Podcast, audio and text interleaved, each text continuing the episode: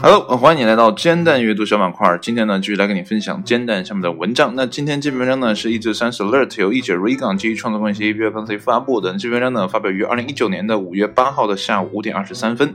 那这篇文章的标题呢，叫做“德国部长提议处罚反疫苗父母”啊，那这是很严厉的呀。这个部长都提议了。呃，说到这篇文章的标题呢，就让我想起了呃前几天啊听到了马逊先生读的关于呃美国的麻疹疫情爆发的这样的一个事情。那文中就说啊，在美国就是很多的家长呢是反对给孩子接种疫苗的，所以呢很多小朋友呢就没有在他该接种疫苗的时候呢接种，这又导致呢美国啊这个消灭很久的麻疹疫情呢又开始爆发了，有很多的人呢都被感染了啊，所以呢今天这篇文章呢看一看。德国人能不能给美国人出点什么好招呢？好了，我们闲话少叙，来看文章的正文部分。那么，德国卫生部长呢？啊，这是一个德国人啊，这个名字我就不念了，念估计也念不对哈。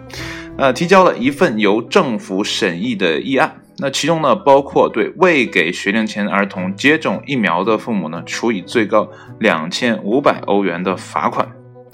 那这项立法的目的呢，不是为了罚款而罚款，而是为了确保人们能够获得免疫力。这位部长表示。那么该草案呢，将禁止未接种疫苗的学龄前儿童入学。那么德国的儿童呢，六岁呢就开始要上学了啊，真是很早啊。未给孩子接种疫苗的父母呢，将被要求交纳罚款。这位部长的立法提议呢，逐渐向地方辐射。那么上个月呢，德国东北部的兰登啊，不是是勃兰登堡州的啊，成为了第一个强制为幼儿园儿童接种疫苗的州。那么一些德国人呢，提议在全国范围内呢开始强制接种疫苗，但是呢，也有一种争论啊，说这类强制措施呢是否限制了家庭自由？那么说到这儿呢，又让我联想起刚才提到的那天啊那篇文文章。就美国人就嚷嚷着说我们要自由啊，我们有这个选择的权利，说不给孩子接种疫苗。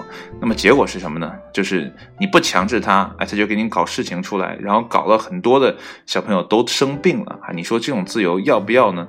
呃，我觉得真的不好说哈。好了，我们继续来往下看哈。那这位部长对这位部长来说呢？呃，这是一个很古老的争论了，那需要一个新的解决方案。那么在过去的十年、二十年里呢，我们每隔几个月呢就会讨论一次。他对记者是这样说哈：每当发生传染病呢，孩子和儿童呢不得不远离课堂时呢，每个人都说我们可以，或者呢我们应该做点什么，但是呢我们做的还是不够多。那么世卫组织呢，对日益严重的荨麻疹疫情威胁呢，发出了警告。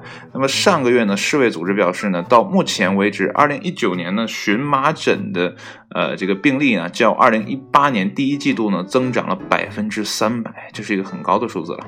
那么联合国卫生组织指出呢，二零一九年的前两个月呢，欧洲有超过三点四万人感染了荨麻疹。啊，我不知道这个荨麻疹跟麻疹是不是一个东西啊？啊，不过这个感染比例确实太高了啊。那么这些病例呢，大多数呢发生在乌克兰啊。那么该国呢正遭受荨麻疹疫情的灾难。那么疫情呢已经从乌克兰蔓延至了以色列。那么二零一九年前两个月中呢，乌克兰有超过二点五万人感染了荨麻疹。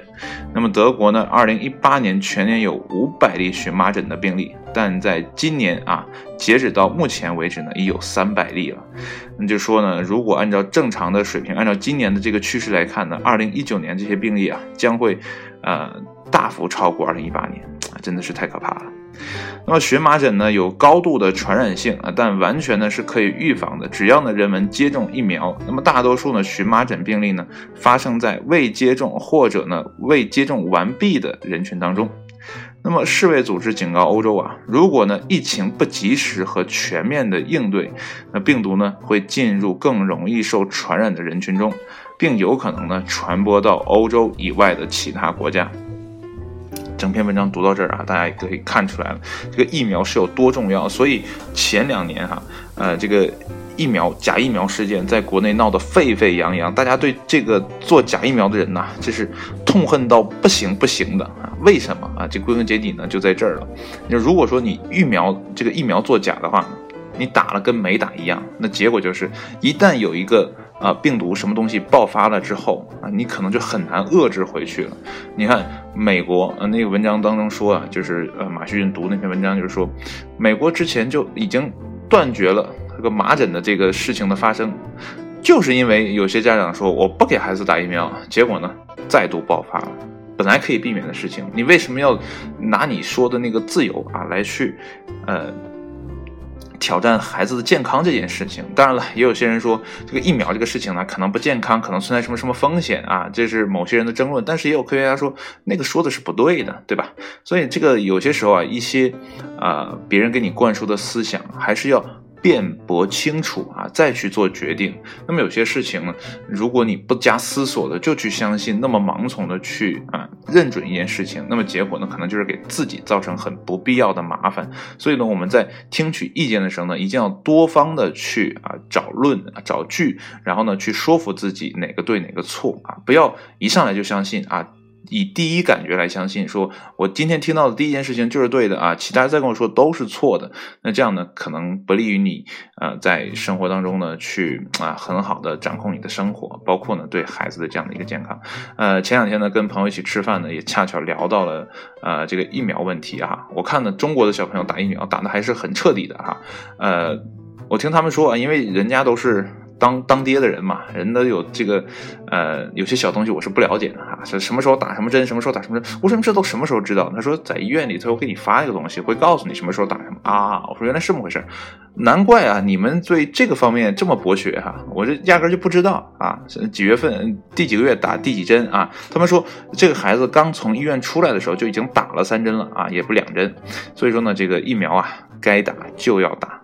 绝对不能像美国人说的，在这个方面上要自由，这个方面绝对不可以有自由。当然了，有些呃事情也不能那么绝对吧，对吧？嗯，太绝对呢，就会存在一些啊这个问题啊。